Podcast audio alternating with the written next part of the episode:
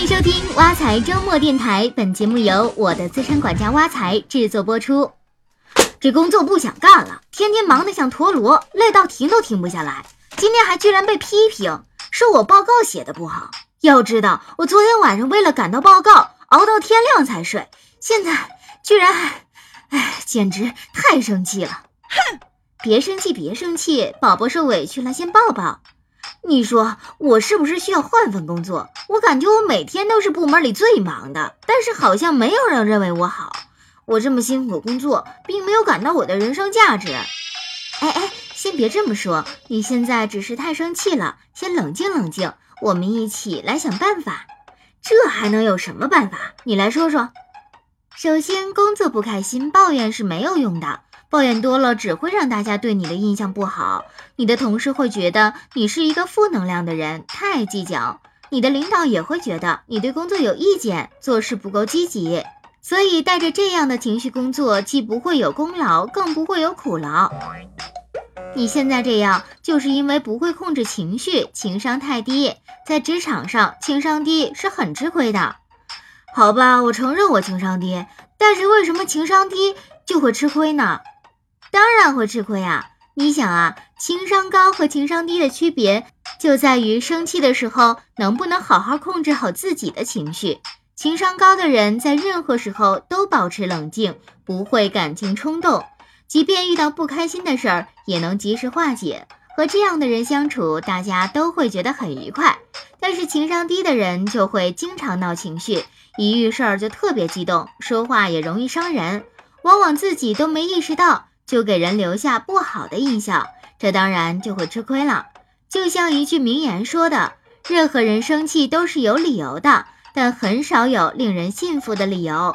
别人不会因为你生气就觉得你是对的，所以发脾气往往没有任何帮助，也解决不了问题。与其把自己气坏，还不如冷静下来想想该怎么去解决问题。”继续继续，你就拿我当案例来说吧。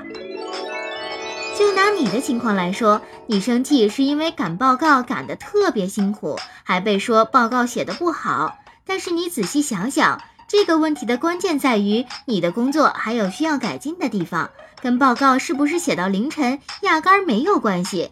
假如你不是首先考虑自己的委屈，而是想想好的方面，你就不会这么生气了。你想啊，你通过别人的指点知道了自己的不足。接下来就知道应该在哪里改进了。有人指出你的不足不是坏事啊，等能力提升了，受益的还是你自己。你就这样换个角度想想，就不会这么生气了。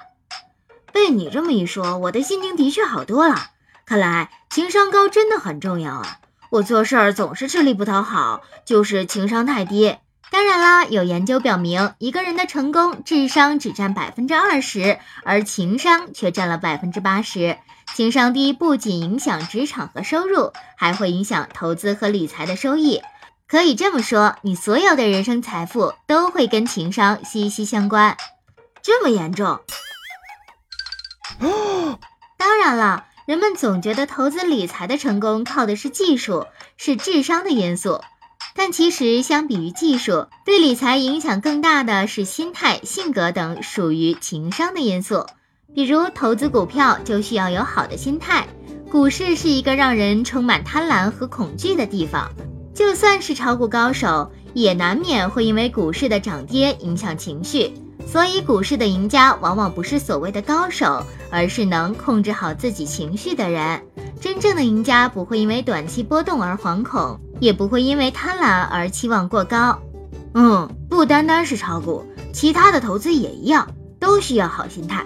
而且现在各种打着投资理财幌子的骗子这么多，心态好不贪婪的人也不容易上当。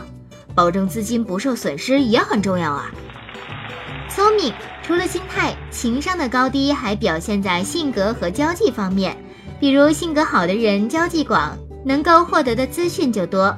这对投资理财也很重要，所以说了这么多，最后的总结就是：如果不想下辈子受苦受穷，就要从提高情商开始，学会控制情绪，就是走向成功的开始。